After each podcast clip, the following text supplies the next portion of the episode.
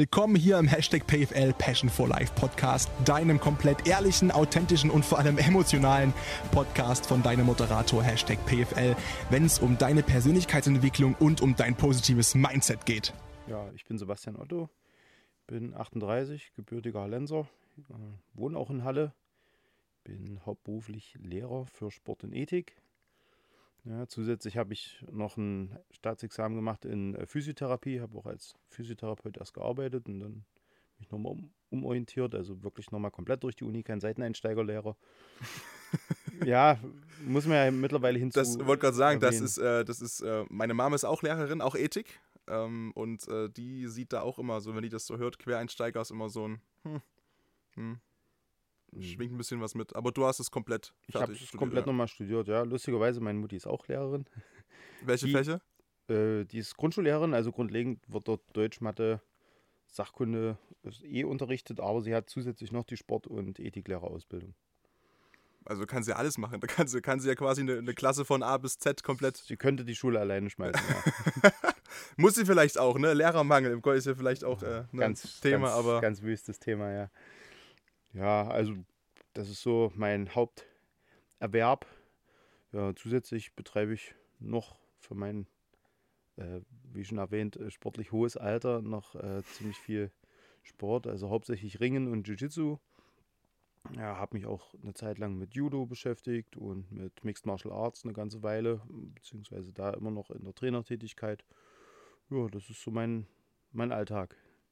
Und Mixed Martial Arts heißt ja schon, dass das quasi, das sind ja quasi Kampfsportelemente aus allen Kampfsporten oder Sportarten, die es irgendwie gibt. Ne? Genau, und, und, und, das ist das Zusammentreffen aus allen Kampfsportarten, die es so auf unserem Erdball gibt. Also da bist du quasi äh, Experte und Profi für dann äh, Jiu-Jitsu oder für Brazilian Jiu-Jitsu? Nein, oder? eher umgedreht. Ich war, ich bin mit dieser ganzen sag ich mal, Alternativsportwelt ähm, erst in Kontakt getreten durch meine ringerischen Befähigungen eben als Sportler und auch als Trainer.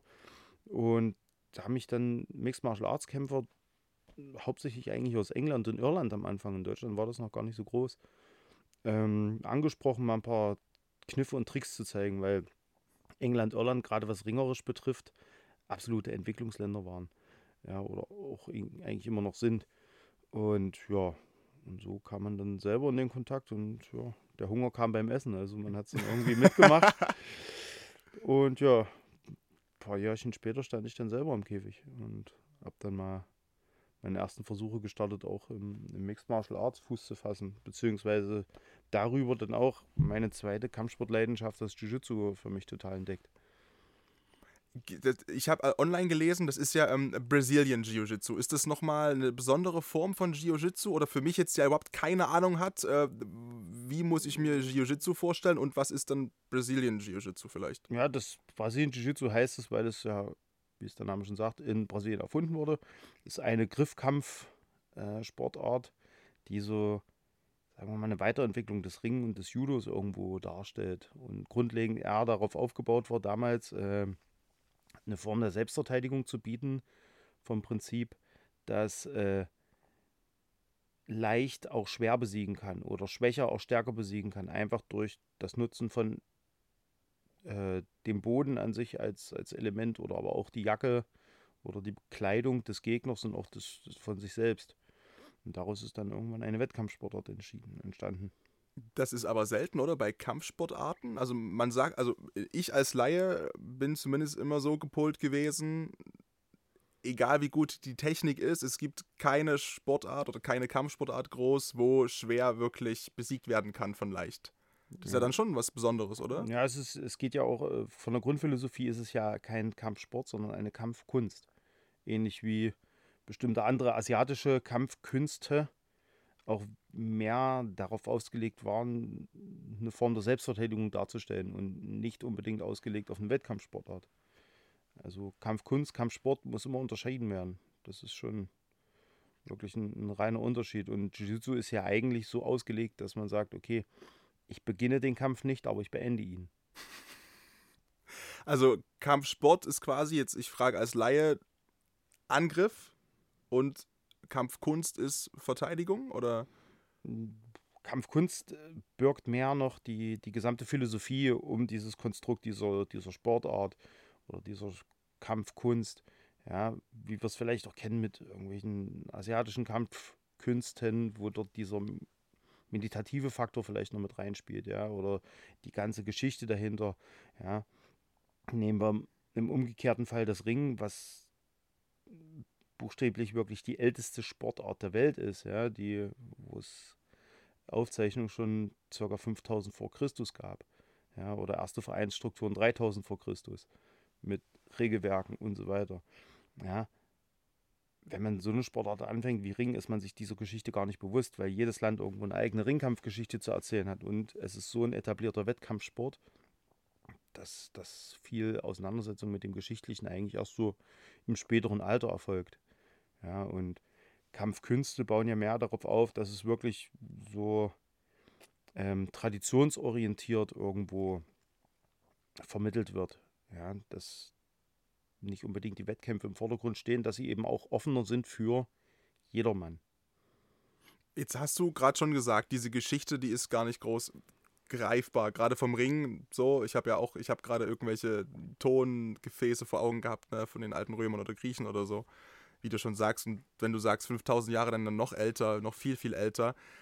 Jetzt hast du mit fünf mit Ring angefangen, hast du mir gerade schon erzählt. Ähm, warum? Also ich gehe jetzt von mir aus, jeder andere Junge sagt mit fünf Jahren, ich möchte gegen den Ball treten und ich möchte Fußballer werden. Wie bist du zum Ring gekommen damals?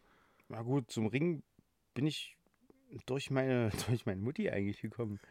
Ja, ich war eben schon, also wenn sie es so mit ihrem pädagogischen Geschick ja so diagnostiziert hat, sagte sie, naja, wenn jemand zu dem Zeitpunkt bei dir ADHS diagnostiziert hätte, hättest du das mal drei gehabt. Also, also du warst aktiv, sagen wir mal so. ex extrem aktiv. Ich war nicht bremsbar und ich hatte auch keine, ja, keine, äh, keine Hemmschwelle für irgendwas. Ja. Der, der größte Berg, da bin ich eben hochgeklettert und obwohl ich vielleicht gab es auch noch Situationen, da konnte ich noch nicht mal schwimmen, aber trotzdem bin ich ins Wasser gesprungen. Also komplett angstfrei. Du ja. warst einfach. Ich hatte keinerlei Hemmschwelle. Ich habe einfach alles gemacht, worauf ich Lust hatte. Und habe mich natürlich auch viel mit jedermann angelegt, ja, und hm. war, ich bin da auch ins Gefecht marschiert, obwohl ich wusste, das kann nicht gut für mich ausgehen, ja. Also der, die konnten noch drei Köpfe größer sein, das hat mich nicht interessiert. Also du warst als Kind schon eher so ein bisschen. Ganz schön Raufbold, ja. ja. und dadurch, dass es eben auch so war, dass die da immer mal so Konflikte entstanden, auch mit äh, diversen anderen Grundschülern. Und ja, die Grundschüler, die waren natürlich dann auch so gut vernetzt mit meiner Mutti, weil es war die gleiche Grundschule. Ja, mm, mm, ja da kam das dann immer so ein bisschen zum Vorschein. Und meine Mutti kannte mich ja nun recht gut auch so.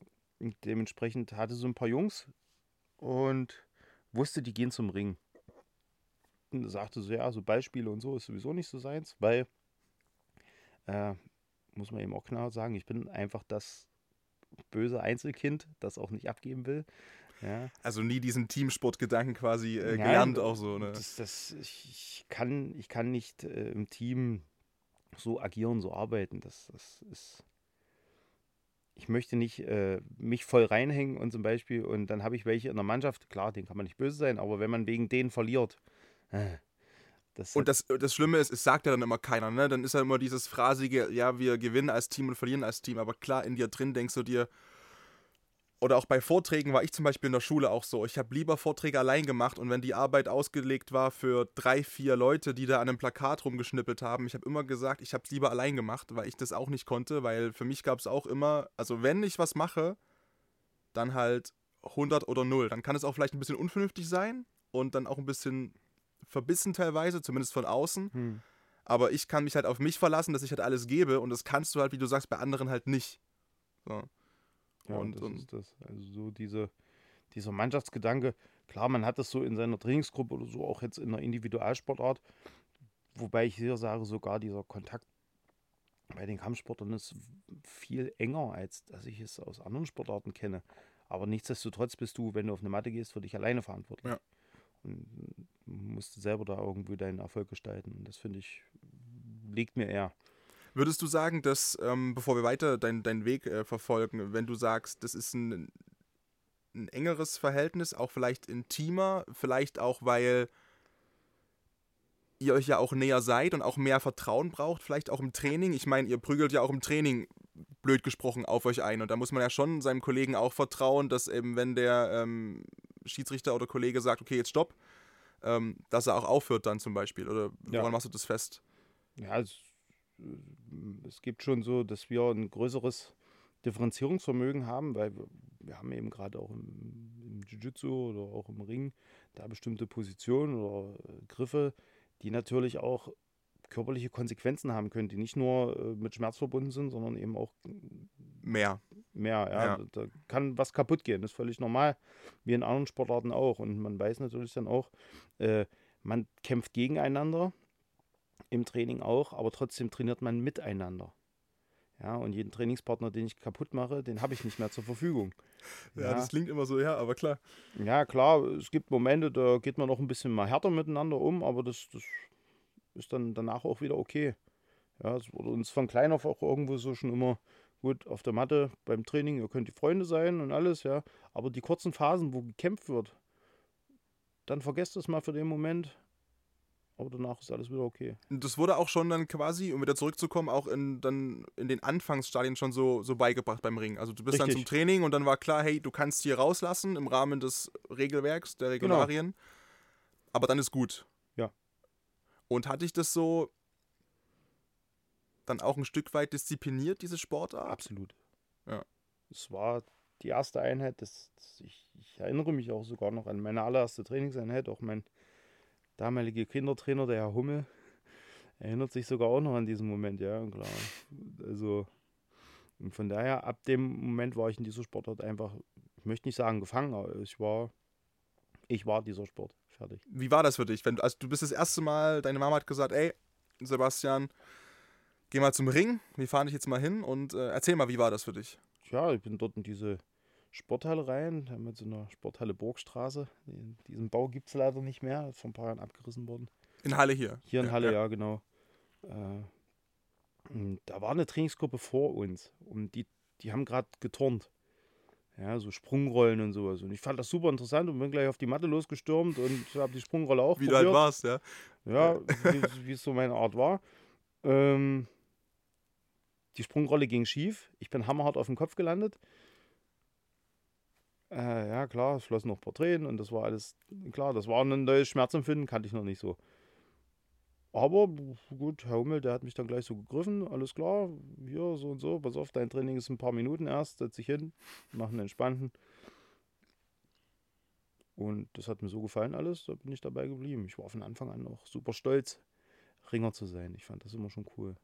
Wie wurde das so aufgenommen in deinem, in deinem Freundes- und Bekanntenkreis? Gab es da viele Kampfsportler oder war das was Besonderes? Das war was anderes. Es gab damals in, in, dem Stadtteil, wo ich aufgewachsen bin, in Heide Nord, klar, es gab so ein bisschen AG-Betrieb noch in der Schule, zwei Felderball AG und so, das war eine große Nummer. Ab und zu wurde mal dort fürs, fürs Handball gesichtet, aber Kampfsport war dort gar nicht so präsent. Ja, und es war schon für die so ein bisschen was Besonderes, dass ich nebst diesen normalen Grundschultätigkeiten dann oder so, was man so nach der Schule eben gemacht hat, sich, sich getroffen hat und zum Fußballspielen auf dem Hof oder sowas, dass ich eben zwei, dreimal die Woche dann auch schon alleine dann oder mit meinem Freund damals, auch so ein zwei Jahre älter war der, äh, dass wir dann zusammen eben mit der Straßenbahn und dem Bus quer durch die Stadt zum Training gefahren sind. Und haben das deine Freunde verstanden, was du da machst, oder war das für die total fremd? Oder deine Bekannten auch? Zu der Zeit war Ringen nicht unbedingt so präsent und auch nicht bekannt. Ja, und gerade Grundschulbereich oder so, wenn man erzählt hat, machst du, was machst du für einen Sport? Ringen. Aha. Mhm. Irgendwas mit Ringen oder so, ja, so, so schmeißt du da Ringe oder was macht ihr da? Und ja, dann kam so die ganze Wrestling-Szene auf, so in den 90ern, ja, dieses ganze Hulk Hogan-Kram und so. Hat mich auch begeistert, fand ich auch super. Aber ich wusste natürlich eben auch einzuschätzen, dass das alles nicht so ganz real ist. Aber damit wurde es dann viel eben verglichen. Ja, du machst auch so, so Catchen und so. Hm, das war Catchen ist dann das erste Wort, was ich auch im Kopf habe. So. Ja. Ging dann irgendwo auf der PlayStation 1 äh, diese ersten Spiele irgendwie Tekken oder so. Machst du das? Ja, hm, genau das. Ja, stimmt. Wrestling habe ich auch, muss ich sagen, äh, geliebt. Ich hatte mal die Möglichkeit in, in, in Leipzig dabei. Du, gut, du, du weißt nicht, warst du mal beim Wrestling auch live irgendwann ja, später? so in, den- in den 90ern, da, Ja. damals, klar, man ist auch nachts wach geblieben, damals auf, Äh, Genau. auf DSF kam das in der nach Nacht. TSF. Und, ähm, oder äh, dann, äh, gut, meine Kindheit war ein paar Jahre später als seine. Ähm, ich bin 24. Und ähm, ich, da, bei mir war es dann Eurosport, da lief dann immer, ähm, also dann kam immer Smackdown, Samstagabend, äh, 22 Uhr. Das wissen meine Eltern inzwischen auch natürlich, dass ich da natürlich immer nicht geschlafen habe. Ähm, und auf Eurosport kam immer äh, Clash Time. Und da waren immer so diese, da hatten die immer solche alten Kämpfe zusammengestellt, solche kompletten Highlights. Und Ja, da ja. bin ich auch, ich bin quasi auch so mit dieser, obwohl es vom Alter nicht gepasst hat, aber ich bin mit dieser quasi Ära groß geworden auch, Andrew the Giant und Hulk Hogan. Und dann haben die immer so diese Highlight-Kämpfe gezeigt, 80er und 90er und ähm, fand Ja. ich auch riesig. Und ich habe dann, ich war einmal in Leipzig, äh, waren die, äh, die WWE vor ist nicht 2017 oder sowas Hm. und da durfte ich als Reporter hin Ja, cool. und durfte äh, hinten, also auch in den Backstage-Bereich und diese Leute, also ich habe, ähm, Kane war da, Hm. ähm, Goldust und den dritten habe ich schon vergessen, es war ein neuer Dude, aber ich saß da, ich wusste, ich wusste nicht, was ich sagen soll. Ich saß da, ich habe nicht mal Fragen gestellt, weil das war so wie sämtliche Kindheitsfilme sind in dir drin abgelaufen. Ich war, das war irre krass. Also das war wirklich, äh, das Ja, war so Cool. mein, mein nächster Kontakt zu Kampfsport, muss ich sagen, weil sonst, also, oder dem Entertainment, äh, zumindest dem Bereich, weil sonst bin ich da immer komplett drumrum geschifft und ähm, bis zur Uni, wo wir halt ähm, uns entscheiden mussten zwischen Taekwondo und Judo. Und da Hm. habe ich halt Taekwondo gemacht und fand das ganz cool, weil ich das auch irgendwie actionreicher fand irgendwie. Also Judo war so für mich eben, ist eine Kampfkunst, oder? Ist Judo eine Kampfkunst? Nein, oder ist Judo ein- ist eine Kampfsportart. eine Kampfsportart. Weil ich fand das irgendwie immer, ich habe das nie, wie soll ich das sagen, ich habe das nie ganz ähm, verstanden, weil mir dazu der größte Teil ist halt wirklich dieses sich an dieser Jacke greifen und umherreißen und, und dann die versuchen, diesen Wurf anzusetzen. Aber mir war das als Zuschauer immer so zu und jetzt und jetzt und dann passierte nichts. Und dann gab es halt Kampfsportarten mit Tritten und mit, mit Kicks und mit, mit ähm, Faustschlägen, mit gut platzierten Faustschlägen, die ich halt einfach cooler fand. Ähm, du hast dann Ring gemacht, eine ganze Zeit lang, und dann muss ja irgendwann der Schritt gekommen sein zum Jiu-Jitsu. Wie kam dann der, oder zum MMA, wie kam dann der nächste Sprung dazu? Also wo war dann der Sprung in die nächste Kampfsportart? Das war eigentlich erst zwei, also selber angefangen, Wettkämpfe zu betreiben, war 2015, 2016. Vorher habe ich mit diesen Sportarten bis, bis 2012 war ich in Anführungsstrichen nur Ringer, beziehungsweise ich habe ab und zu noch ähm, parallel dazu die deutschen Hochschulmeisterschaften im Judo mitgekämpft. So einfach als, als Erfahrungswert, das fand ich ganz interessant. Hast du irgendwoher die Basics trotzdem gelernt, auch beim Ringen? Oder Vom Judo. ja, Ja, ist ziemlich artverwandt, einfach von, bloß du hast einfach noch eine Jacke, klar, paar Griffe sind im Judo nicht erlaubt, also äh, darfst bestimmte Sachen eben im Judo nicht, die du im Ring darfst und umgedreht natürlich auch. Ja, Im Judo ist es zum Beispiel so, wenn du dem vom Stand direkt auf die Schultern wirfst, ist der Kampf beendet, wo es im Ring, okay, da gibt es eine Punktwertung dafür, aber du musst ihn sichtlich auf den Schultern fixieren im Ring. ist, äh, ist- Ipon ist das dann, ne? Wenn er Genau, genau, der volle landet. Punkt. Ja, genau. Ja, plus eben, du darfst nicht die Beine greifen oder so im Stand im, im Judo. Aber im, Im Ring, ja. Also im Ring gibt es ja zwei Stilarten. Ja. Das Freistilring, das griechisch-römisch-Ring, also Freistil. Ganze Körper kann als Angriffsfläche genutzt werden, sowie aber auch ähm, eingesetzt werden selber, die Beine und so. Äh, und im griechisch-römischen Stil Griffe nur bis zur Hüfte. Und- aus Schutz. Oder Nein, einfach auch historisch gewachsen quasi historisch aus der. gewachsen, ja, genau, ja, dieses, diese zwei Stilarten. Ja, und im Judo ist es ähnlich, stellt man sich eben ein bisschen um. Das ist mehr oder weniger wie das griechisch-römische Ring. Weil nur oben. Genau, Stand- ich darf die Beine nicht angreifen. Klar, ich kann meine Beine einsetzen mit zur Verstärkung von diversen Würfen, aber ich kann die Beine nicht aktiv angreifen. Aber wenn ich, aber es gibt ja auch so, so, so Hebel und Schere mit den, also aber mit, mit dem Bein darf ich das Bein angreifen. Genau, quasi. Das Bein du, darf also Bein angreifen, aber ich darf äh, Bein nicht mit der Hand greifen. Okay, okay. Das ist der einzige Unterschied. Ja, und da hat man sich ein bisschen drauf eingelassen. Dadurch, dass wir uns mit den Judokas eine Trainingshalle teilen, war das jetzt auch nicht so schwierig, ein paar Trainingspartner zu finden, ein bisschen Input. Ja, und habe dann auch noch eine Gürtelprüfung machen müssen sogar, dass ich überhaupt startberechtigt war fürs Judo. Also ich bin dann äh, als Gelbgurt Quasi so Das ist das zweithöchste, ne? Ist gelb-weiß ist das erste, Weiß-Gelb oder? und, Oder? und, und Gelb, genau. Okay. Und das, das war eben das Minimumkriterium, überhaupt dort äh, teilnehmen gut zu können, ja. Ähm, ja, und gut, und dort auf der Meisterschaft hat man natürlich gesehen, dass so ein Gürtel eben recht relativ ist, wenn dann ein Schwarzgurt gegen Gelbgurt auf einmal in der Luft stand. Schwarz ist das höchste, ne? Ja. Überall. Oder, ähm, bei- Ja, es gibt beim- da noch so eine, so, eine Sonder, so eine Sondergürtel dann im Judo und auch im Jiu-Jitsu mit rot-weißen und roten Gürteln. Und ja, da habe ich dann da auch so meine Sporen verdient und dann, ja, habe im Ring eigentlich äh, recht viel gesehen, habe eben auch, seitdem ich 14 war, angefangen Liga zu kämpfen. Also nebst diesen normalen Turnieren gibt es auch einen Ligabetrieb in Deutschland, der ist recht gut etabliert. So und ab, ja, ab 17 war ich dann in der ersten Bundesliga im Ring. Habe dort so meine Kämpfe gemacht und das habe ich bis 2018 habe ich so erste, zweite Bundesliga gekämpft. Wie ist das denn äh, zeitlich vereinbar gewesen mit deinem Studium und deinem Job? Also ich meine, weil ich weiß ja, wie, wie ein Lehrer slash Lehrerin äh, zu rödeln hat, nicht nur im Studium, sondern eben auch danach. Äh, wie hast du das unter deinen Hut bekommen? Mm, Ich brauche ich brauch einerseits diesen Sport auch, weil er mir eine Tagesstruktur gibt und weil er das, das Ventil ist von diesem ganzen Stress auch, den man zusätzlich hat. Ja, mein körperlicher Ausgleich, den brauche ich sehr toll und dadurch kann ich mich auch im Nachgang weitaus besser konzentrieren. Funktioniert super. Mm. Und das, ja, das lässt sich alles miteinander schon vereinbaren. Man muss es einfach nur wollen. Gut. Ja, manche andere Sachen habe ich dann eben nicht. Ähm, ich war jetzt noch nicht auf jeder Erstsemesterparty mit dabei oder äh, ablaufend irgendwo da noch coole Ausflüge so am Wochenende oder sowas. Das war eben nicht, aber ich habe eben dafür Sachen erleben dürfen und erlebe sie jetzt noch und zehre davon, äh, was so, sag ich mal, diesem Normalstudenten oder normal Arbeitenden nicht so unbedingt vergönnt ist. Ja, und verwehrt bleibt, ne? Ich meine, es ist ja auch, es kann ja jeder die Entscheidung treffen und es gibt da sicherlich auch kein richtig und kein falsch, aber es gibt eben das, was entspricht mir und was halt nicht. Und dann kann jeder den Weg selbst halt wählen. Und ich habe nur zwei Bilder von dir gesehen, die das auch, glaube ich, gut untermauern.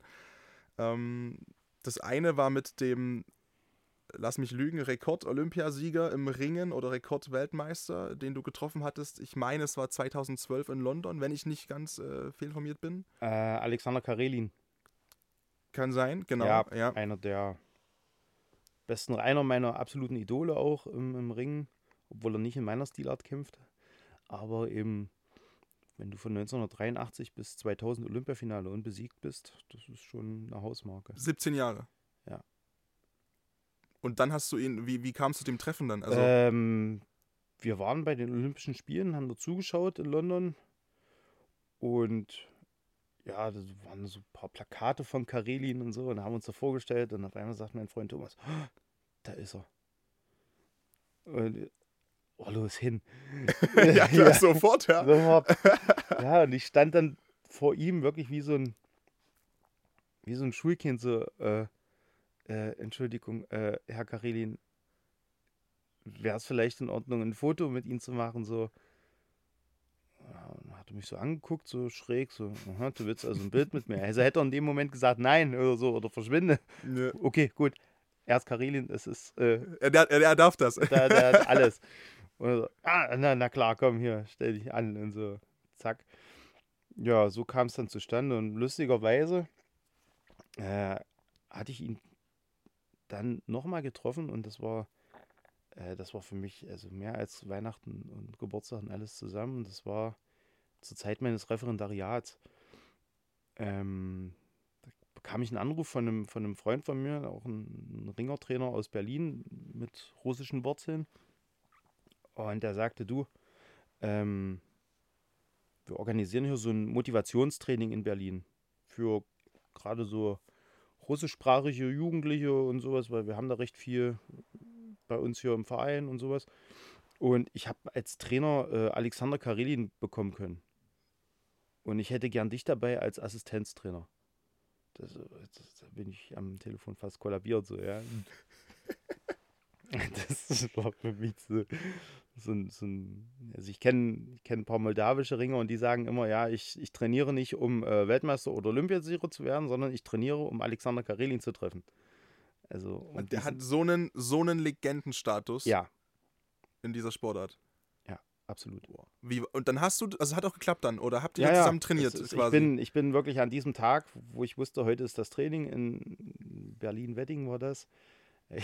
Ich bin echt, echt sonst, äh, glaube ich, vier Stunden vorher schon losgefahren, um also, ist ja nichts schief unterwegs, das ne? Also alles pünktlich und alles funktioniert, ja. Ja, das war für mich so, oh, du musst jetzt hier unbedingt, das muss ganz schnell gehen. Und äh, ich war auch eine Stunde vorher schon an der Halle.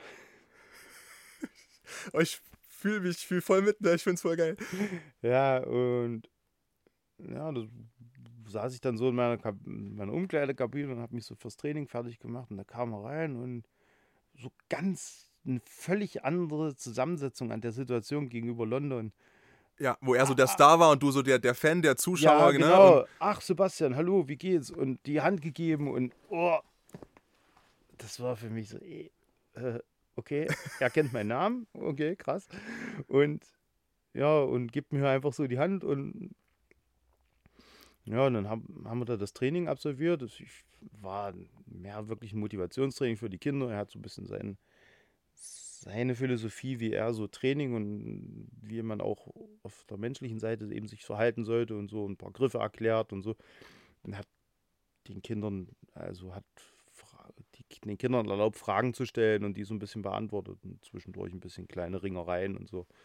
Aber das war für mich, jetzt, er hat mit mir so die Techniken gezeigt und hat dann mit mir auch noch ein bisschen gerungen und sowas und äh, das war wirklich, das ist einer der ergreifendsten Momente in meinem Leben, wirklich. Habt ihr noch Kontakt? Nee. Aber. Das, das war wirklich nur für dieses okay. Treffen und so weiter. Und ich glaube, weil Karilin ist auch politisch so äh, krass aktiv, ja. Okay. Ähm, Kalender ist ein bisschen voll. Ja, ja ich denke ja. auch, ja. Aber war eben, aber der Moment war. Wollte gerade sagen, und du hast jetzt den Moment und den ja. kann ja auch keiner mehr nehmen, ne? Richtig, also eine dieser Sportlegenden, so zu treffen oder also eine der Legenden meines Lebens. Äh, ja, das war schon ergreifend. Krass, also ich muss übelst grinsen, weil mich freut es total. Und jetzt hast du aber gerade schon gesagt, es war ähm, Motivationstraining. Dann lass uns doch gerne mal auf die äh, mentale Schiene kommen, weil was braucht denn ein Ringer, um, um erfolgreich zu sein oder ein Kampfsportler? Ähm, neben dem körperlichen. Was braucht er denn vor allem hier, deiner Meinung nach? Hm was brauchst du da? Ja, vielerseits irgendwo sage ich, also so vermittle ich es meinen Sportlern, ähnlich wie es ich selber auch sehe, du brauchst erstmal eine solide Basis. Also dein, dein Umfeld, alles, das muss in Ordnung sein. Und wenn das alles in Ordnung ist, dann kannst du auch Leistung auf der Matte bringen. Ja, das, das ist einfach notwendig, ja, dass du, wenn du gerade erfolgsorientiert trainieren willst oder Erfolge bringen willst, dann darfst du keine Probleme drumherum haben. Das ist, glaube ich, ein ganz wichtiger Faktor, weil irgendwo unterbewusst spielt es meines Erachtens nach immer mit rein. Ähm, liegt da irgendwie was gerade quer noch, ja, was, was in deinem Leben vielleicht nicht so in Ordnung ist. Ja, hast du irgendwo Stress mit deinen Eltern oder mit deinem Partner oder passt deine finanzielle Lage gerade nicht oder die, diese üblichen menschlichen Probleme, die man so hat, das sollte vielleicht auf ein Minimum reduziert werden, ja. Ja, das ist so das, das, das, das Grund, der Grundstock, das Fundament, was, wo ich sage, okay, das muss passen. Weil sonst hat man es auch viel, das, die Erfahrung habe ich eben auch gesammelt, selber und auch mit Sportlern, dass die wirklich nicht 100% da sind in dem Moment, weil da irgendwie noch was anderes gerade mit reinspielt. Und gerade bei so einer Sportart, wo, sage ich mal, auch das Verletzungsrisiko bestimmt sehr hoch ist, ne, sollte man natürlich schon fokussiert alles durchführen, ist ja klar. Ja, das ist es. Ähm, von daher das habe ich dann auch jetzt wirklich auch mit meinem letzten Sportler so gemacht. Habe gesagt, Mensch, dann bau erstmal deine Wohnsituation jetzt wieder richtig zurecht. Ein bisschen mit dem Studium und mhm. hier und da umgezogen und neue Freundin dazu und so weiter. Ich so, Mensch, dann fährst du jetzt mal zwei, drei Wochen runter, bringst das alles in Ordnung und dann legen wir wieder richtig los. Ist ja, also ist ja bestimmt auch so viel besser, als wenn das andere Extrem kommt und man jetzt über Pace, weil wir haben ja vorhin schon ähm, off-cam über die Emotionen gesprochen, die ja eigentlich jetzt in meiner Wahrnehmung in jedem Sport natürlich absolut wichtig sind, aber halt in dem Moment des Kampfes natürlich eigentlich keine Rolle spielen sollten. Oder? Nee, finde schon, dass Emotionen ganz wichtig sind äh, im Kampf, aber äh, du musst sie lernen zu verstehen und richtig einzusetzen. Und zu kontrollieren vielleicht. Genau. Ja. Das ist es. Also du, du sollst ruhig eine Euphorie und eine Freude mit reinnehmen, ähm, dass du irgendwo dann am richtigen Punkt das, das Ganze mit, das, was es für dir vielleicht dann nochmal so die letzten 10% gibt, die du brauchst. Ja, weil du beflügelt von dieser äh, emotionalen Lage dann noch über deine Leistungsgrenzen hinausgehen kannst. Also der Kopf ist ein ganz wichtiger Faktor. Aber ähm, du solltest natürlich nicht dich so von deinen Emotionen leiten lassen, dass du dein, dein Grundprogramm nicht mehr abspulen kannst. Oder aber besonders vielleicht zeigen willst, was du jetzt Tolles gelernt hast. Ja, das geht, das geht auch nach hinten los. Ja, dass du dann überdrehst oder aber auch vielleicht, dass du von deinen Emotionen so übermannt bist, dass du sagst, okay, ich bin jetzt hier total, äh, ich kann gar nichts mehr abrufen. Ja? Ich bin jetzt total stocksteif. Ich äh, stehe so ein bisschen neben mir und lasse das alles so geschehen. Hattest du solche Momente in deiner Karriere, dass du nach Kämpfen gesagt hast, was war denn jetzt los? Ja, definitiv. Also so extrem euphorische Momente, wo man im Nachhinein sagt, naja gut, das war jetzt ein bisschen arg überdreht. Ja, sei, es, sei es in der Freude über irgendeinen Sieg oder aber, dass du auch ein bisschen emotional reagiert hast und probiert hast, es besonders gut zu machen und dann die ganze Sache nach hinten losgeht, weil du auf Gedeih und Verderb vielleicht diesen besonderen Wurf zeigen wolltest, um besonders spektakulär den Kampf zu gewinnen und ja, letzten Endes dann doch als Verlierer rausgegangen bist. Also das sind alles so Momente, die ich auch hatte und von denen ich auch im Nachgang profitiere, auch von den negativen. Was nimmst du da mit? Ähm, dass ich lerne, mich bisschen besser unter Kontrolle zu haben. Ja, dass ich meine Emotionen so weit zügle und wirklich probiere, das Ganze neutral zu sehen. Auch wenn der Gegner soll ja unter, unter Umständen auch mal vorkommen, dass der Gegner hier und da ein bisschen unfair wird, äh, dass man das nicht so persönlich nimmt. Ja, nicht, dass man sagt, oh, jetzt hat er mir aber hier einen Finger rumgedreht, jetzt kriegt er auch eine Kopfnuss zurück oder irgendwie sowas, sondern. das, das sind so diese, diese kleinen unfairen Kniffe quasi, dieses Mal Finger ja, rumdrehen bisschen, und man. Ein bisschen am Rande der Fairness. Das ja. fand ich auch cool, was du vorhin gesagt hast, äh, weil ich äh, dich ja vorhin schon gefragt hatte, wo denn der Unterschied ist, vielleicht ähm, von Ringern, die 18, 19, 20 sind, zu deiner Zeit, wo du in dem Alter warst und heute. Und da hast du gesagt, dass ihr, ich sag mal, ihr wart nickliger, ihr wart ein bisschen ekliger. Ja. Ähm, das heißt, ihr habt, äh, was, also was ist der Unterschied zwischen den 18, 19-Jährigen heute, sag ich mal? Wo warst du so vielleicht ein bisschen, naja, over ja, the top? Ich möchte sagen, wir waren ein bisschen fieser. Ja, wir waren ein bisschen so ekliger eben auch. Das, naja klar, da wurde auch öfter mal irgendwo ein Finger rumgedreht oder es gab eben ab und zu mal mehr eine Kopfnuss, ja, was ja alles noch nicht so erlaubt ist oder ja, man hat den schon mal da, anstatt nur am Kopf anzureißen, da irgendwie oder am Kopf zu kontrollieren, gleich mal ein bisschen an den Haaren gezogen oder so. Ja, das sind so die Kleinigkeiten oder das Gelenk doch mal ein bisschen mehr überstrapaziert.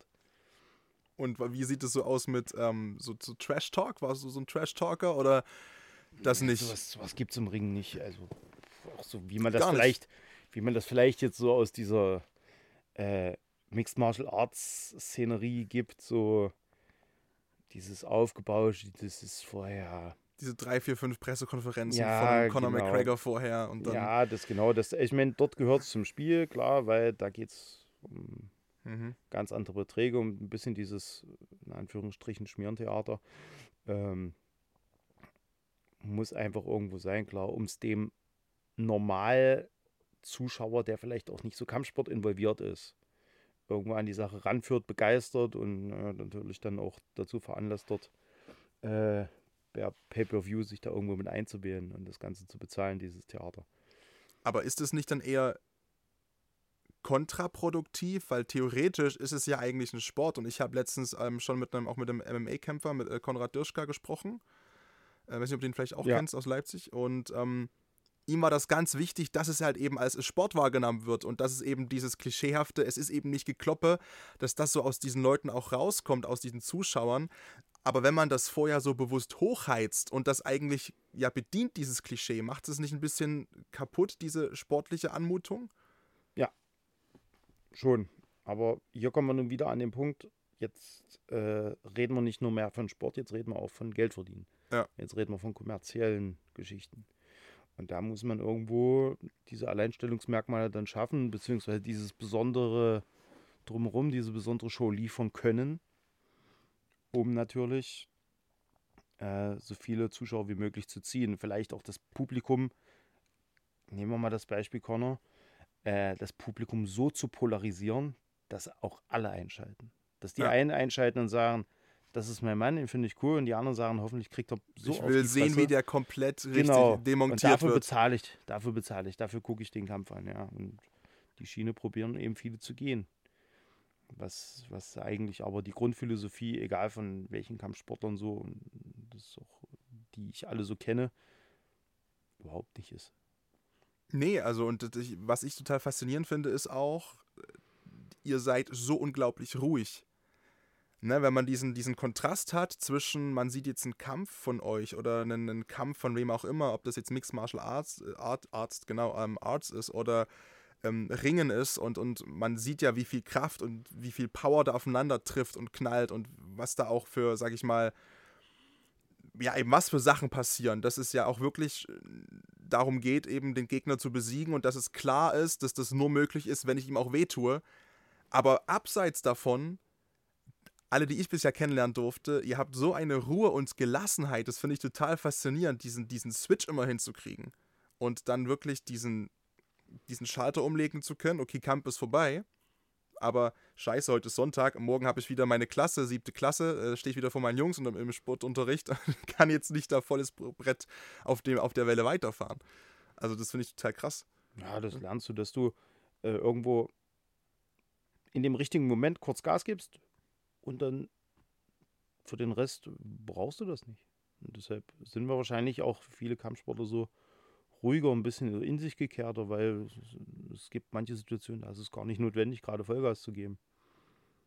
Ja, also du musst nicht immer der, der King im Ring sein, auch außerhalb, sondern an den richtigen Momenten abliefern und ansonsten kann das eigentlich ganz entspannt laufen. Und ähm, wir haben gerade schon drüber gesprochen. Conor McGregor äh, ist jemand, dem man zumindest das klischeehaft unterstellt, eben immer auf dieser Welle zu schwappen und auf dieser Welle zu schwimmen, aber du hast ihn ja auch schon kennenlernen können. Also es gibt ja auch Bilder von dir mit, mit, mit Conor McGregor. Ähm, hm. Wie ist denn der so als Typ, wenn er im Training jetzt ist? Also ihr habt ja trainiert zusammen, nehme ich an, oder? Ja, wir haben da die Matten geteilt, ja. Also kann jetzt nicht bestätigen, dass da irgendwie auf der Matte so, eine, so, so, ein Hampelmann da unterwegs war, der da die ganze Zeit rumgeschrien hat und was ich da, wie, wie, wie, er jetzt eben in den sozialen Medien präsentiert wird, auch immer eine Flasche Whisky dabei hat oder so. Du kannst nicht auf dem Level fahren, wenn du nicht ordentlich und fleißig trainierst und auch die Grundprinzipien beim Training so einhältst. Und wenn ich die ganze Zeit nur am Quatschen bin beim Training oder so oder probiere mich da irgendwie in den Mittelpunkt zu stellen, funktioniert es nicht. Wie kam es denn überhaupt dazu, dass du, das war in Irland, ne? Du bist drüber geflogen. Genau, also 2012 habe ich so mein, mein Freund Sergej, so ein ehemaliger moldawischer Ringer, der da so in Irland so ein bisschen Ringertraining gibt und auch für gerade für diese Top-Leute da immer so der Ansprechpartner war, weil er eben auch, wie ich, durch die Sportschule marschiert ist in Moldawien und alles so, diese ganzen Grundleistungssportstrukturen alle mhm. kennt und sie auch durchlebt hat von daher ist das eine Expertise, was so diese alternativen Kampfsportarten jetzt noch gar nicht haben. Ja, also weil es zu der Zeit wenig Leute gab, die da wirklich so viel Wissen hatten und hm, das auch weitergeben konnten, weitergeben vor allem, ne, konnten, vermitteln konnten, ja, genau, ja. diese methodisch-didaktische Geschichte. Klar, man kann sich viel anlesen, heißt auch noch nicht, dass man es versteht oder vermitteln kann sogar. Ja. ja, und er sagte, Mensch, ich, ich vermisse das Ringen so sehr. Und, aber hier in Irland gibt es nichts. Und komm doch mal rüber, besuch mich doch mal und wir ringen einfach ein bisschen und zwischendurch zeige ich dir ein bisschen Irland und ja, und vielleicht, und die Iren, die haben großes Interesse und weil ich nur der Einzige bin, der das immer erzählt, zeig mal ein bisschen was von dir. Organisieren ein kleines Seminar. Mhm. Ja, ja, habe ich gesagt, gut, du, ich habe hier Ferien, Pfingstferien, komme ich rüber. Machen wir so. Ja, und dann rüber und sind da dieses riesen Gym, das war für mich eben auch damals was eine andere Welt, ja, riesige plane Mattenflächen, dazu ein riesiger MMA-Käfig und ja, und die, die Hütte war immer voll. Das, das also es war wirklich krass. Ähm, wusste auch nicht zu der Zeit, wer Conor McGregor ist oder wer Paddy Houlihan oder Gunny Nelson oder so. Die, war für mich alles so eine völlige Parallelwelt. Ja. Ja, und war wie so eine offene Matte, da konnte jeder so ein bisschen, wie er so wollte. Und Sergei und ich uns da warm gemacht und gerungen. Und irgendwie bildete sich immer mehr eine Traube um uns. Und die waren alle so begeistert, so wie ah, so sieht also richtiges Ringen aus. Wenn, die, wenn man das kann, sieht das so aus. Ja, ja, ja das war wirklich. Und ja, und dann haben wir das so ein bisschen mit dem Cheftrainer, mit dem John Kavanagh, der meinte so, oh, das sieht cool aus bei euch und so. Ach, du bist der aus Deutschland, der, der uns mal ein bisschen was zeigen will. Ja, ich gebe das mal so in ein, zwei meine Kanäle weiter und dann machen wir hier mal ein cooles Seminar. Ja, das Seminar war dann mittlerweile dann so krass geworden, dass dann an dem, an dem Sonntag stattfand, ähm, dass es knapp 70 Leute waren. Da konnte man, also konnte jeder teilnehmen, quasi, der sonst auch dort gerungen hat und sich anmelden dafür? Oder? Mm, ja, jeder, der also überhaupt mal sehen wollte, was Ring war, und also, weil das Ring eben gerade im Mixed Martial Arts eine ganz wichtige, ähm, ein wichtiger Baustein ist. Und dadurch, dass es eben vor Ort in Irland so gut wie keinen wirklichen Ansprechpartner dafür gab, war das für die natürlich, oh krass, da ist ein, ein Ringer, ja. Und ja, das war dann schon eine ziemlich krasse Sache, dass ich da überhaupt äh, ein, ein, Seminar ge gegeben habe, weil ich sonst bis dahin nur gewohnt war, eben selber zu trainieren oder Ringertraining zu leiten. Und auf einmal äh, waren da so ganz viele Leute und äh, das war auch lustigerweise in der Woche, das war ähm, eine Woche vor einem Kampf von Connor in Irland. Also das heißt, da war auch eine ganze Reihe von diesen ganzen UFC-Stars mit dabei. Das war so, so eine Media Week. Und da traten dann auch einige von diesen Topstars so an mich ran. Ach, wie, wie hast du das denn vorhin nochmal gemeint mit dem Schritt da rein? Und also das war dann wirklich so, okay, krass, ja. Und da war ich dann eben das öftere Mal eingeladen in diesen ganzen Bereich dann. Ja, und da kam dann eben auch mal die Frage, Mensch, guck mal hier, Jiu-Jitsu-Training, willst du mich mal mitmachen? Oder MMA-Training, vielleicht interessiert es dich ja. Ja, so ist man dann Stück für Stück da reingerutscht, so ein bisschen in die Szene. Also kann man, kann man sagen, dass Conor McGregor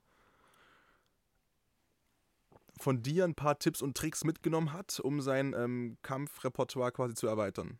Ja, gut, ich habe da auch mal nur Impulse so geben können. Hauptsächlich macht das alles Sergei. Ist ja sein, sein bester Ansprechpartner dafür. Also Sergei ist der, der Ringtrainer quasi. Der Ringertrainer, genau, dort drüben Beziehungsweise, ja, ist es so, dass die mittlerweile ein eigenes Gym aufgemacht haben. Also ja, und also Connor und Sergei, den gehört zusammen ein Gym. Okay. Ähm, ja, von daher, klar, hat man auch mal so ein paar, aber an, aus der Situation hat man auch gesagt, Mensch, guck mal hier, ich mache das zum Beispiel so, Sergei erklärt so, das ist aber auch okay. Also wir haben uns da mal ergänzt und dadurch, dass Sergei und ich eben ein Trainingssystem entwickelt haben, ähm, wo wir uns Gedanken gemacht haben, okay, welche Sachen sind brauchbar aus dem Ring für MMA mhm. und welche Sachen können wir vielleicht weglassen, die vielleicht gar keinen Sinn machen, die im Ring an sich Sinn machen, aber im MMA vielleicht äh, schmerzhafte Konsequenzen haben können. Ja, und da haben wir dann so ein Trainingssystem entwickelt, einfach. Und daraus ist die MMA Wrestling Association entstanden, die dann wirklich da so weltweit agiert hat mittlerweile, ja, und auch einige Trainer noch mit reinbekommen hat. Und da haben wir dann auch angefangen, Seminare ein bisschen zu halten und Camps zu organisieren für Mixed Martial Arts Kämpfer, die ringerische Aspekte lernen wollen.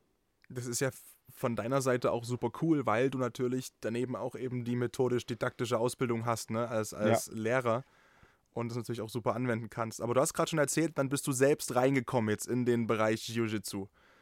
Und das musste ich ja so gecatcht haben, denn, oh, Entschuldigung, du hast ja immer weiter gemacht und weiter gemacht und weiter gemacht und du bist ja so gut da drin geworden, das habe ich noch gar nicht erzählt. Du bist ja Europameister und Weltmeister. So, da drin. Und das innerhalb von, ich habe 2020 war in Anaheim oder die letztes nee, 2019. Jahr? 2019 in Anaheim ähm, Weltmeister geworden. Ja. Das heißt, du hast äh, drei Jahre oder vier Jahre äh, Jiu-Jitsu gemacht und dann hat das gereicht quasi vom Anfang bis zum WM-Titel. Wie funktioniert das? Ja, du musst dich einfach ein bisschen, bisschen reinknien. Ähm, natürlich als Ringer die Grundausbildung, die du drin hast, also du profitierst extrem davon. Ja. Ja, also und dadurch bist du auch in der Lage, viel schneller, sage ich mal, ergänzende Techniken aus dem Jiu-Jitsu mit aufzunehmen, das Regelwerk ein bisschen zu kapieren, beziehungsweise auch äh, zu sagen, okay, äh, welche Situation sollte ich tunlichst vermeiden klar ging es mir am Anfang auch so als Ringer. Ich bin dann so manche Sachen reinmarschiert, äh, wo wo es dann schon ein bisschen mal schwarz vor Augen wurde oder Das ist schön gesagt. Ja, ein paar Situationen reinmarschiert, das ist schön gesagt. Ja, weil, weil das Ringen an sich, äh, das, das verkennen viele. Äh, das ist eine Kampfsportart, die aber nicht darauf ausgelegt ist, den Gegner außer Gefecht zu setzen. Nee, es geht, um was geht's? Es geht darum, den Gegner na, na, den auf, die Schultern zu Schultern zu fixieren. zu, fixieren. Und dann, wie lange sind das dann? Zehn Sekunden? Nee, Zehn- Oder einfach so? ein sichtliches Fixieren Okay. und somit ist der Kampf beendet. Oder aber eben, ich kann diverse Punktwertungen durch Würfe, durch Roll- und Wälztechniken und so weiter ähm, erreichen. Aber dadurch, ich darf niemanden abwürgen, ich darf nicht Ja. gegen die Gelenke arbeiten, was im Jiu-Jitsu ja der Fall ist. Dort darf ich eben auch das Ganze mal, den Kanal mal ein bisschen zuziehen. Oder aber eben auch gegen das Gelenk arbeiten und sichtlich auch gegen das Gelenk arbeiten. Weil es ja eine Selbstverteidigungstechnik Richtig, ist. genau. Genau. Und, weil ja. das Grundprinzip ja darauf aufbaut, eben jemanden außer Gefecht zu setzen. Und dadurch geht der Ringer natürlich etwas unbedarfter. Vielleicht auch mit seiner barbarischen Vorgehensweise Ja. da irgendwo in Situationen rein. Und da äh, habe ich auch selber oft das äh, Prinzip leicht besiegt schwer kennenlernen müssen. Weil du der Schwerere warst. Weil ich der Schwere Ja. war, auch der bisschen robustere. Klar, wir sind von der Körperstruktur, wenn du ewig Ringen gemacht hast und ab 13, 14 schon eben auch massiv Handeltraining zusätzlich Hm. mit hattest, sind wir weitaus robuster. Wir können auch ein bisschen mehr ab, aber gegen diverse Würge- und Hebeltechniken sieht es dann manchmal auch schlecht aus. Und gerade wenn ich dann so ein 60, 70 Kilo Männchen da irgendwie auf einmal schlafen schickt, das ist dann schon arg deprimierend. Und das war dann auch so ein bisschen meine Challenge, zu sagen, okay, du kommst hier nicht mehr in solche Situationen rein. Das war so ein Push für dich. Ja. Dass du gesagt hast, das will ich nie wieder erleben, dass, Das- jem- das- dass das so jemand. Na, nicht, dass so jemand, sondern dass du grundlegend nicht so ausgetrickst wirst einfach. Ja. Ja, und da habe ich mich dann so ein bisschen rein vertieft, hatte natürlich auch das, das Privileg, äh, mit vielen sehr guten Sportlern trainieren zu dürfen und dadurch, dass ich da so Kontakte rein hatte, eben wirklich auch äh, richtig gute Leute, die mir so den ersten Input gegeben haben, da zur Verfügung hatte. Und die sich auch auf mein Game einstellen konnten und sagten, okay, als Ringer, was, was haben wir auf der Habenseite? Was sollten wir vielleicht ergänzen und was ist für dich vielleicht totaler Quatsch? Ja. Ja, und da hat man sich so die, die Sachen rausgesucht und dann sich so seine ersten Kampfpläne erstellt.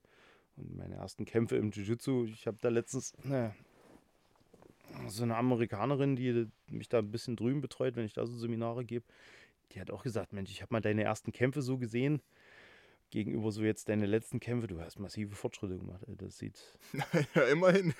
ja, und das war auch für mich schon so, okay, gut, es sieht auch in dieser Sportart jetzt mittlerweile nicht nur aus wie nach, ich, ich kann da irgendwie Leute zu Boden bringen, dann habe ich sie einfach nur festgehalten. Das war mein Mhm. Gameplay am Anfang auch. Also es war nicht unbedingt ästhetisch, Sondern halt sehr war- ringlastig halt es noch. war ne? Zweckorientiert. Ja, beziehungsweise ja. wie es der, der, der Jiu-Jitsu-Trainer aus, aus aus Stuttgart, der Oliver Meyer, mal gesagt hat, du machst kein Jiu-Jitsu, du ringst mit Submissions, also mit Aufgabegriffen. Weil das, also Submission ist ja beim äh, Jiu-Jitsu erlaubt, ne? Beziehungsweise Genau. auch, ja, genau. Ja, und das war, Mhm. das war wirklich Ringen plus das, ja. Das war, dass ich mit meiner massiven Art, vielleicht nicht unbedingt technisch filigran, da irgendwo von Erfolg gekrönt war. Und dann hast du gelernt, gelernt, gelernt und bist Ja. dann 2019 ähm, zur Weltmeisterschaft gekommen. Ja, in Anaheim also oder 2016 war wirklich mein, habe ich letztens erst wieder so Bilder gesehen. 2016 November war mein allererstes Jiu-Jitsu-Turnier. Das war in, in Berlin. Und ja, ich auch mehr, mehr schlecht als recht da irgendwie nach Punkten durch äh, massives Bearbeiten meines Gegners und warten, dass ihm irgendwann die Luft ausgeht. ähm, ja, irgendwie da, das war so mein erstes Turnier und dann 2017 gab es dann hier von, von der ADCC, also auch von so einem größeren Verband, die Deutsche Meisterschaft. Da bin ich dann auch erst mal so wirklich richtig in Erscheinung getreten, Jiu-Jitsu-technisch. Und 2018 habe ich dann das erste Mal die Weltmeisterschaft gekämpft ähm, und bin dort Dritter geworden. Und das hat mich dann aber so genervt, dass ich das, das Halbfinale verloren habe, weil ich mich dort äh, ein bisschen komisch verletzt habe. Mhm. Ja, war dann der Arm eingeschlafen, so durch so eine Drucksituation, ein bisschen also im Kampf, meinst im du? Kampf, ja, genau, wo ich dann selber abbrechen musste, weil ich gesagt habe, okay, äh, du hast jetzt nur noch einen Arm zur Verfügung und der andere Arm kribbelt, du merkst ja nicht mehr so richtig. Hm, das ist dann auch wahrscheinlich die Vernunft des Alters, die dann sagt, gut. Ist okay jetzt. Äh, mit, mit 22 hättest du gesagt. Feuerfrei. Feuerfrei, ja. Ja, und ja, da habe ich dann gesagt, gut, brechen wir jetzt hier ab. Und na, dann habe ich gesagt, gut, da gehen wir es jetzt nochmal richtig an. Ne? Ich bin da immer so ein bisschen rumgetingelt vorher, weil hier im Umkreis gab es nicht, oder gibt es nicht so viele Trainingspartner, ja, nach Berlin oder mal nach Stuttgart. Hm, ab und zu auch mal nach Irland oder so. Und da habe ich dann nochmal gesagt, so jetzt lassen wir nochmal richtig krachen 2019. Jetzt gehen wir das Ganze an. Europameisterschaft stand an im Oktober und da habe ich mich vorher wirklich intensiv vorbereitet. Also auch das Ringen richtig runtergefahren habe. 2018 noch meine, meine Bundesliga-Karriere im Ringen beendet sogar. Also nicht nur des Jiu-Jitsu wegen, sondern weil ich auch die, dem Ringen einfach müde war. Das waren dann, ich rechne gerade, ich versuche gerade durchzurechnen, über äh, fast 30 Jahre. Hm. Über 30 Jahre. Ja. Boah, krass. Ja. Ja, also im Ring hatte ich dann so für meine Leistungsverhältnisse alles gesehen, was so möglich war. Ich habe in der ersten Bundesliga noch bei einem Kampf dann wirklich gemerkt, okay, wenn, wenn du heute gewinnst, dann, dann reicht's. Kannst du hier. Also du hattest während des Kampfes das Gefühl nee, von. so oder, beim, beim, oder beim Aufwärmen, beim Aufwärmen habe ich mir für mich selber gesagt, Mensch, weil, wenn du das so von klein auf machst und guck mal, ich habe von 14, also quasi 1996 bis 2018, immer hm. von September bis Dezember, jedes Wochenende irgendwo, irgendwo in Deutschland ein Bundesligakampf oder ein Ligakampf. Ja. Das ist immer das gleiche Programm. Du fährst dahin, wiegen, aufwärmen, deinen Kampf machen. Ja, hast dich natürlich die Woche vorher ein bisschen auf deinen Gegner eingestellt. Ja, dann, was weiß ich, noch ein bisschen was zusammen essen, dummes Zeug erzählen und fährst nach Hause. Ja.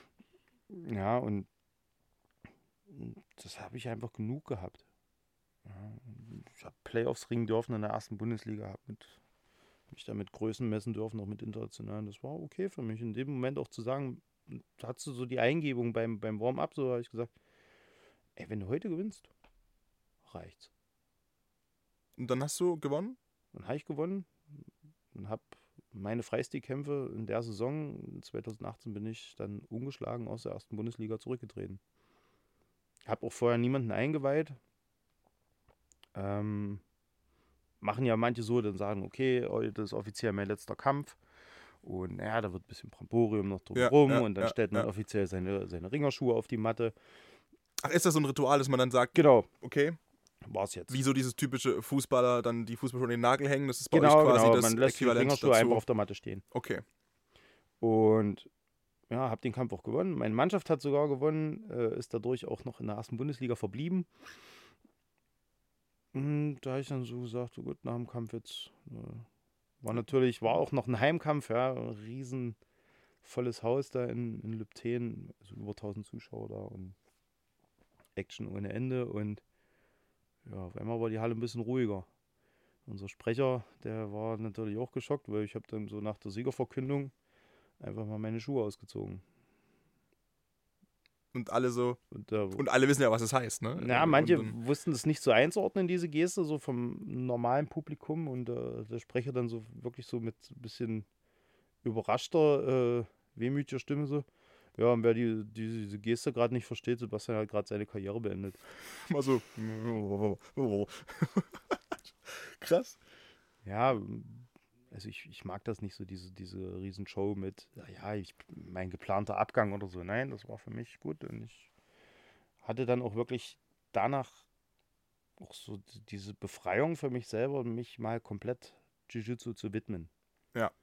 Was ich dann auch gemacht habe, ja. Und es hat dann eben 2019 sehr gut funktioniert ja, mit dem Europameister. Sehr, sehr, gut funktioniert, ja. Mit dem Europameister, wo ich dann eigentlich, eigentlich nur, hatte ich nur die EM im Blick. Mhm. Hab gesagt, okay, machst du mal mit, guckst mal, was rauskommt. Weil das Feld ist mir alles so ziemlich unbekannt. Ja, von den ganzen Gegnern und so weiter. Ja, und da hat es so gut funktioniert. Dann haben wir dann gesagt, okay, pass auf, jetzt ist Mitte Oktober. EM hast du jetzt in der Tasche. Mitte Dezember WM na gut, das nehmen wir jetzt noch mit. Wenn wir einmal jetzt so in Form sind, machen wir das noch mit. Und das ging so super auf. Ja, das Also ich wäre mit jeder WM-Medaille zufrieden gewesen, klar. Also, äh, Aber Hauptsache eine Medaille, das war schon das Ziel. Also Ja. nicht, nicht nur hinfliegen und dann feststellen, na, scheiße, erste Runde, ja, sondern Das war, äh, war ganz, ganz lustig. Das eigentlich so aus, aus Spaß kam das mal. Äh, man braucht natürlich immer mal, wenn man für Wettkämpfe irgendwo unterwegs ist, äh, ab und zu mal eine Freistellung, ja. Äh, man kann ja nur nicht. Und Mhm, meine klar. damalige Chefin, Direktorin, wo ich das erste Mal an die Rand trat, ich war auch neu in der Schule, äh, sagte ich so, naja, ich brauche mal hier eine Freistellung für so und so. Ja, Otto, ich stelle Sie frei, aber Sie kommen mir bitte mit einer Medaille wieder. na gut, also Und guter seit- Deal. Und, sei, und seitdem habe ich den Deal einfach so beibehalten. Also du gesagt hast, hier, ich, ich muss jetzt weg, aber Sie wissen ja, wenn ich, wenn ich weggehe, dann komme ich mit, mit, mit, äh, mit Medaille wieder. Das habe ich mir einfach so beibehalten. Ich fand es ganz lustig, ja. Nur, so- solange das funktioniert. Ja, hat geklappt. Also hat auch äh, nach der WM jetzt trotz Lockdown und allem drum und dran eben auch nochmal äh, 2021 auch nochmal gut funktioniert, ja. Da gab es dann nochmal einen Vize-Weltmeister oder Doppel-Vize-Weltmeister sogar. Also einmal bei den Erwachsenen und einmal in der Ü30. Das klingt, das, klingt, das klingt so viel älter, als es ist. Ich meine, ist ja jetzt nicht, dass das jetzt das Ende des Lebens ist, ne? Ja, Aber du hast ja vorhin selbst gesagt, du, du siehst dich ja auch selbst schon so wirklich als, in dem Kontext, als alten Hasen, ne? Und als auch, wenn man so auf das Alter guckt, sicherlich der anderen Teilnehmer. Ja, Bist du der Älteste oder mit der Älteste? Oder? Mit der Älteste schon. Ja. Ja, aber ja, okay, und ich, ich akzeptiere auch und weiß auch, dass meine Zeit endlich ist. Also ähm, da, damit bin ich vollkommen in Ordnung. Ich meine, in der kurzen, in der ganz kurzen Zeit, im, die ich im Jiu-Jitsu jetzt hatte, da noch so ein paar Sachen abzugreifen, äh, klar, cool. Äh, und ich, und ich, ich, ich genieße das einfach so und ja, jetzt so vielleicht auch nicht ewig mehr so weitermachen, aber so, so in Halbjahresschritten überlege ich mir, ob ich das nochmal international so will oder nicht. Und wenn es nicht so ist, dann ist es genauso gut. Wie ist denn das, wenn du jetzt in deine Klasse zurückkommst? Also ich stelle mir das vor, du hast eine Schulklasse 2019, du kommst, die wissen ja, na, Herr Otto, wo ist Herr Otto? Der ist nicht da und dann fragen die natürlich, okay, wo ist der denn? Und natürlich wird das sich rumgesprochen haben, wo du da unterwegs bist.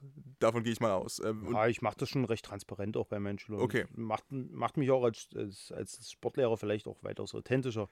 das ist nämlich meine Frage, ne? Wie haben die denn reagiert? Du kommst zurück und bist Weltmeister in, in deiner Sportart und ähm, kann man einen cooleren Sportlehrer haben? Also Ja, meine Klasse fand es ziemlich cool. Also ich hatte es, die haben, wo ich 2019 von der WM wieder kam, hatte ich auch so organisiert, das war ja auch die letzte Woche vor Weihnachten und macht man ja so ein bisschen Alternativprogramm mit den Schülern habe ich gesagt, pass auf. Ähm, also es war schon vorher klar, an dem Tag hatte ich organisiert, wir treffen uns auf dem, auf dem Markt, machen so ein bisschen Schlittschuhlaufen und danach äh, gehen wir zusammen im, im Schad essen, so ein bisschen mal, wir probieren uns mal, wie so halbwegs erwachsene Menschen zu benehmen, ja. wie, welche Klasse, welch, welches Alter hatten die da? Damals war die Klasse, das war, die waren damals neunte Klasse. Es war auch meine Klasse, ich war der Klassenlehrer von der. Okay. Und die wussten schon ein bisschen auch, dass ich da immer mal äh, sportlich was mache. Gut, vom Gesicht her, von Ohren und Nase und so ist es mir auch nicht mehr abzustreiten. Ich wollte gerade sagen, die, die Ohren sicherlich auch schon da gewesen damals. Ja, ja. Ne? ja, ja. Und ja, gut, die hatten mich auch vorher schon mal Fernsehberichte da irgendwie. Der eine fand das immer ganz cool. Zu der Zeit ähm, war auch mal ein Fernsehbericht im MDR, wo ich da mit Dominik Böse ein bisschen Clinch-Training gemacht habe oder so. Oder ähm, habe zu der Zeit auch noch eine Kämpferin in der UFC betreut, eine Tschechin, die dann auch des Öfteren mal in Halle eben war und sowas. Und von daher war das schon alles so eh bekannt. Und ja, da haben wir den WM-Titel dann zusammen gefeiert, eben meine Klasse nicht. Das ist stark. Also ich muss äh, jetzt no disrespect an meine Sportlehrer, aber die waren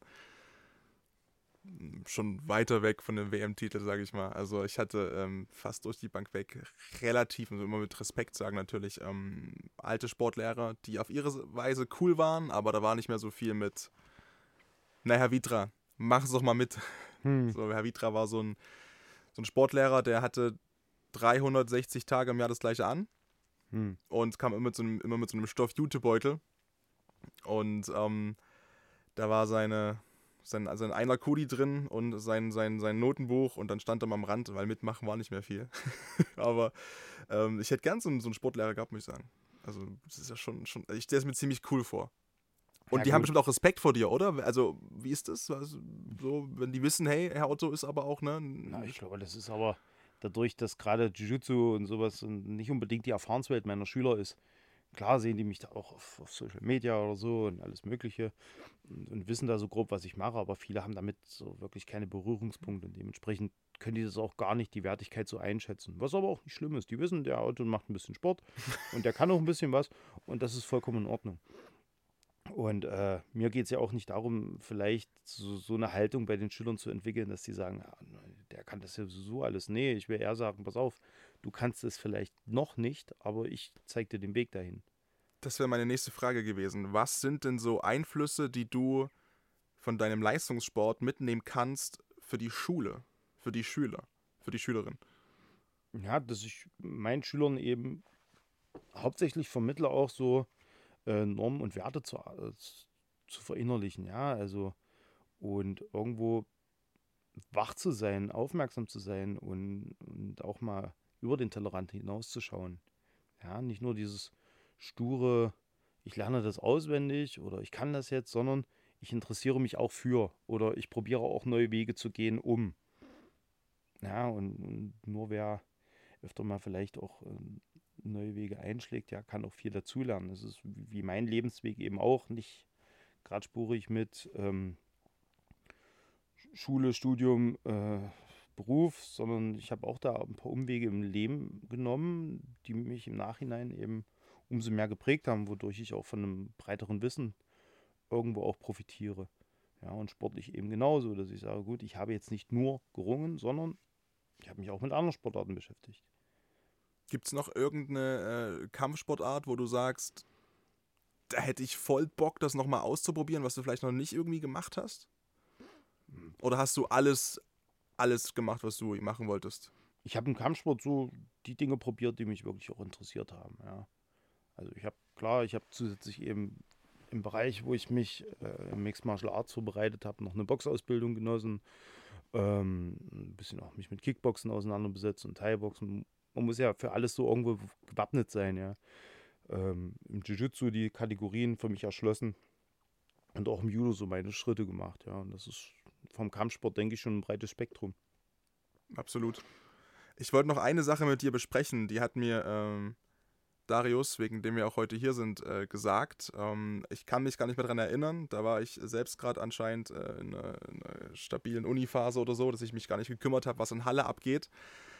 Äh, vielleicht kannst du es dir denken. Ähm, ich weiß nicht mehr das genaue Datum, aber Darius hat zu mir auch gesagt, du musst mit Sebastian unbedingt mal sprechen, weil da gab es mal eine, einen Vorfall an der Schule, hm. den äh, Sebastian äh, gelöst hat. Ähm, ich weiß nicht mehr das Datum, ich meine, es war der 5. November 2020, vielleicht auch der 4. November, aber irgendwo in dem Bereich. Ja, Und, ja, ähm, ja. ich weiß, weiß, was du ansprechen ja, möchtest. Ja, ähm, ja das das war eine Situation, die ich nicht unbedingt in meinem Leben nochmal brauche. Das ist auch eine Erfahrung, wo ich weiß, okay, das ist, äh, denke ich, hoffentlich eine einmalige Sache, aber zeigt ja jetzt auch gerade, was ja, gerade jetzt in, ganz in aktuell Heilbronn abging. Genau, äh, oder äh, in Heidelberg, glaube ich. Heidelberg, Heidelberg ja. ähm, um das kurz äh, für alle zu, äh, zu sagen, natürlich, die das jetzt nicht wissen. Ähm, da gab es einen versuchten, kann man zum Glück sagen, äh, Amoklauf ähm, an der Schule, wo du bist, ähm, in Halle. Ähm, da ist ein Schüler glaube ich, ähm, mit einer Machete in die, in die Schule gestürmt. Ähm,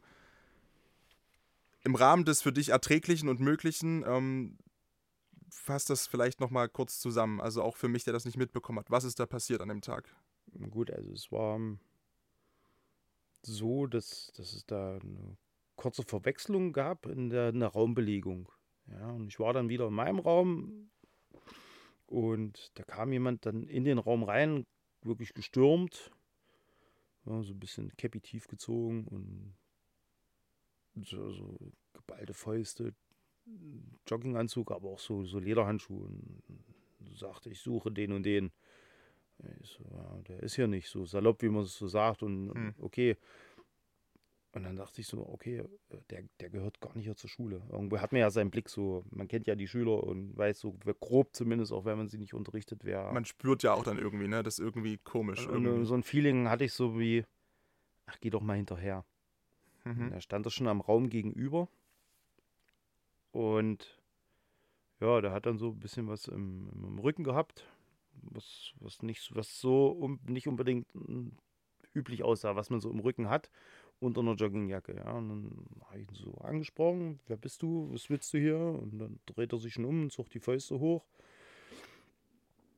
Ja, dann habe ich ihn da zu Boden gebracht, weil Bedrohungslage, ja, und habe mein, meine Schüler angeschrien, in den Raum rein und Tür zu. Ja, meine Kollegin hat dergleichen reagiert. Eine andere Kollegin kam glücklicherweise auch dazu, als ich den jungen Herrn da, der auch kein Schüler unserer Schule war, ähm, am Boden fixiert habe. Ja, und da haben wir ihn wie so ein Weihnachtsbaum ein bisschen abgeschmückt. Ein Einhandmesser, Schlagstock, also so ein Teleskopschlagstock und natürlich dann, ja, hat er irgendwas noch im Rücken gehabt. Dann habe ich nur gesagt, ja, was ist es, was ist das? Und der hat es dann auch alles so ein bisschen locker gebunden und da haben wir noch eben eine Machete vorgezogen. Nebst her hat dann unser Sekretär die, die Polizei verständigt, die kamen dann auch, haben den mitgenommen mit den ganzen, äh, mit seinem ganzen Equipment, was er da so dabei hatte. Ja, dann war die Situation bereinigt. Und da war für mich dann im Nachgang erstmal so, okay, gut, da jemand zu Boden bringen oder so, ist jetzt nicht unbedingt eine. Für dich jetzt nicht das Problem. Ja, ne? aber ist jetzt nicht das, das krasse, ja, aber äh, ich habe mir ja Gedanken gemacht, was wäre passiert, wenn. wie lange hat dich das beschäftigt? Das hat mich schon etliche Tage beschäftigt. Ja, ich meine, ich habe natürlich viel Zuspruch erhalten, wurde dann auch von der, ähm, von der Polizei eingeladen und dort, dort noch mit meiner Kollegin eine kleine Ehrung erhalten für diesen Einsatz, der nun, denke ich, nicht so alltäglich ist. Nee. Ja, aber ich war von der Sache eben sehr schockiert, wozu Leute mittlerweile in der Lage sind, beziehungsweise welche Hemmschwelle sie nicht mehr so haben und sagen, okay, ich baue mir jetzt mal hier ganz viele Waffen zusammen und dann gehe ich mal in eine Schule, um irgendeinen Schüler da breit zu machen. Weißt du inzwischen über die Motivlage be Bescheid oder wer das war? Oder wurde euch das nochmal nahegebracht? Oder wolltest du sagen, du ist mir eigentlich auch scheißegal? Also, Ist nichts passiert zum Glück und also so wie man so ein bisschen von der Polizei dann auch erfahren hat, der ist, jetzt nun kein unbeschriebenes Blatt gewesen. Und die Grundtat war irgendwie aus so ein Teenager-Gehabe. Hm. Seine Freundin wurde von demjenigen, den er da suchte, auf dem Schulhof, bisschen blöd, weiß ich nicht, betituliert oder angemacht oder wie auch immer. Mhm. Und da hat's, das hat sie ihrem Freund natürlich geschrieben und der hat sich gesagt, gut, das jetzt gehe ich für die Ehre meiner Freundin und dann weiß ich nicht. mit Teleskopschlagstock und mit Machete. Ja, und, ob er das einsetzen wollte oder ob es vielleicht nur eine Drohgebärde war Ja. oder wie auch immer, sei dahingestellt erstmal. Äh, Es, es geht, es ist grundlegend einfach schon schockierend gewesen. Ja, und es ist, passt halt gerade leider auch ziemlich gut, äh, das Thema. Ne? Wir hatten ja jetzt also Standaufnahme letzte Woche, äh, die, diese Amoktat da in Heidelberg an der Uni. Ähm, ja, ist halt so schwierig, ne? weil Menschen so individuell sind und das sind ja keine, keine Täter, wo du als Polizei vorher sagen kannst, da müssen wir mal beobachten oder so. Ja. Das sind halt ähm, oft einfach Impulstaten, die so nicht ähm, verhinderbar sind. Ähm, ja, Wahnsinn. Das denke ich mal, aber wird ja auch, auch wenn es ein scheiß Grund ist, natürlich jetzt nicht unbedingt deinem Respekt auch noch geschadet haben an der Schule und ähm, sicherlich, ähm, denke ich mal, sind da alle sehr zufrieden, dass du da bist. als Lehrer. also ich habe viele, viele Nachrichten. Also es war dann so, klar war es auch recht medienpräsent, auch ohne meine Zustimmung wirklich wurde, Okay. wurde da natürlich das ein bisschen von Medienseiten her ausgeschlachtet, wie äh, Jiu-Jitsu-Weltmeister äh, setzt Amokläufer außer Gefechten so, ja. Weil, ja, klar, ich kann mir vorstellen, wie man, ja, ich komme ja aus der, aus der, aus der Branche, ne? wie das natürlich dann klingt. Hm, Ja, und, und für mich war es natürlich eben das krasse, gut, mein vollständiger Name war bekannt, mein Training war bekannt, plus Hm. meine Dienststelle war bekannt. Also, Hm. okay, es hätte natürlich auch viele vielleicht Nachahmer noch da irgendwo motiviert. motiviert äh, zu sagen, na gut, wenn der es nicht geschafft hat, vielleicht schaffe ich es nochmal, da gehe ich auch nochmal an die Schule oder so. Ja, ja. Ja, So wie du, du, was du damals gesagt hast, nie wieder von jemandem, der 20 Kilo weniger, ja? Ja, ja, das, das, das, das habe ich eben da befürchtet.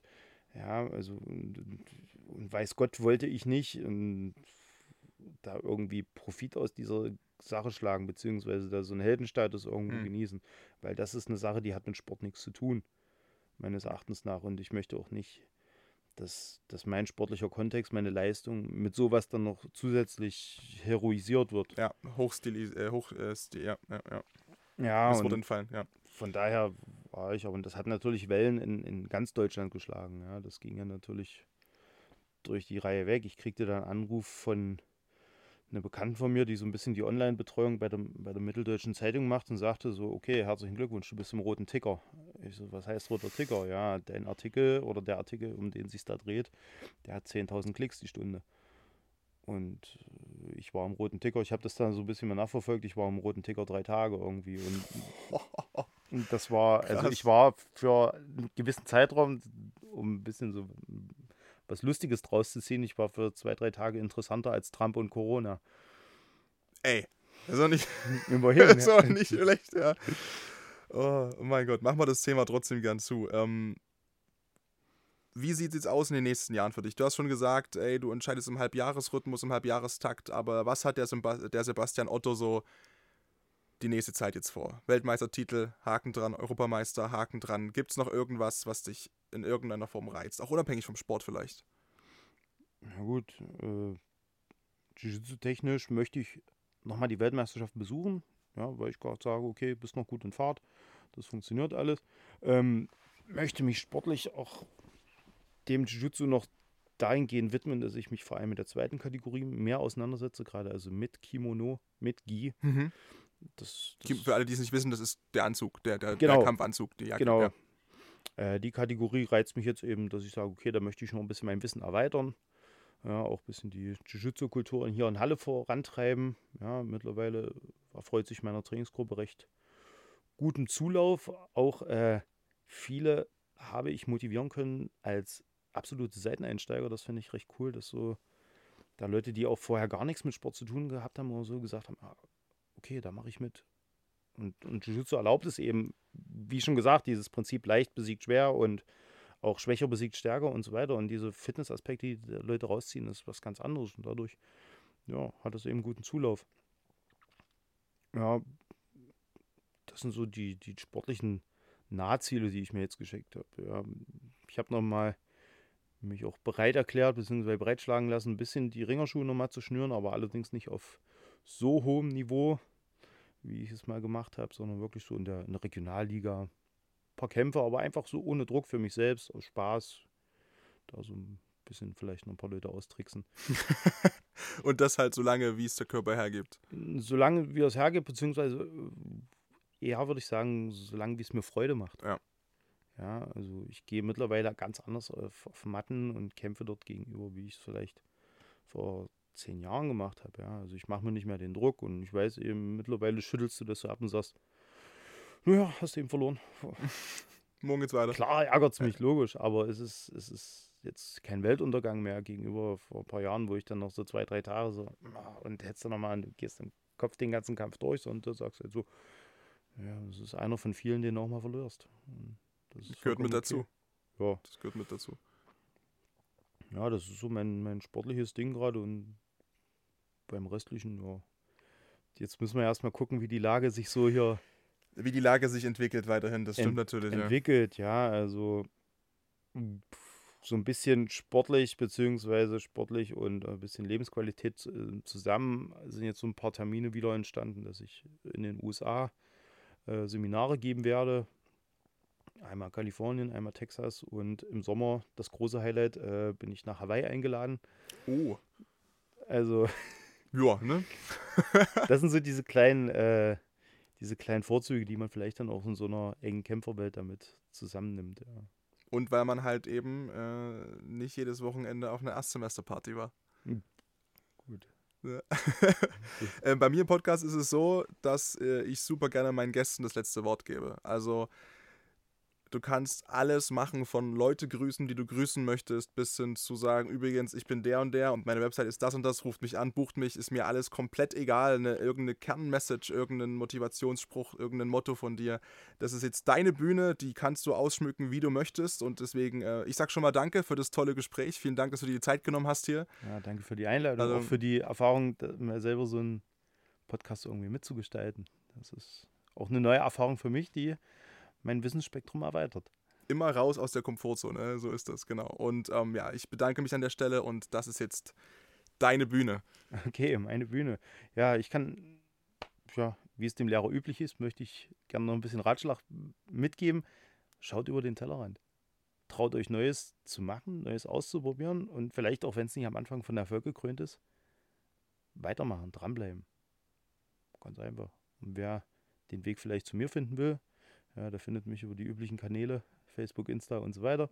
Äh, wer da Interesse hat, sich mal mit mir ein bisschen rumzubasteln auf der Matte, ja, dann seid herzlich eingeladen, auch diese Sportkultur vielleicht auch, wenn ihr nicht daraus seid, auch da euren Horizont zu erweitern.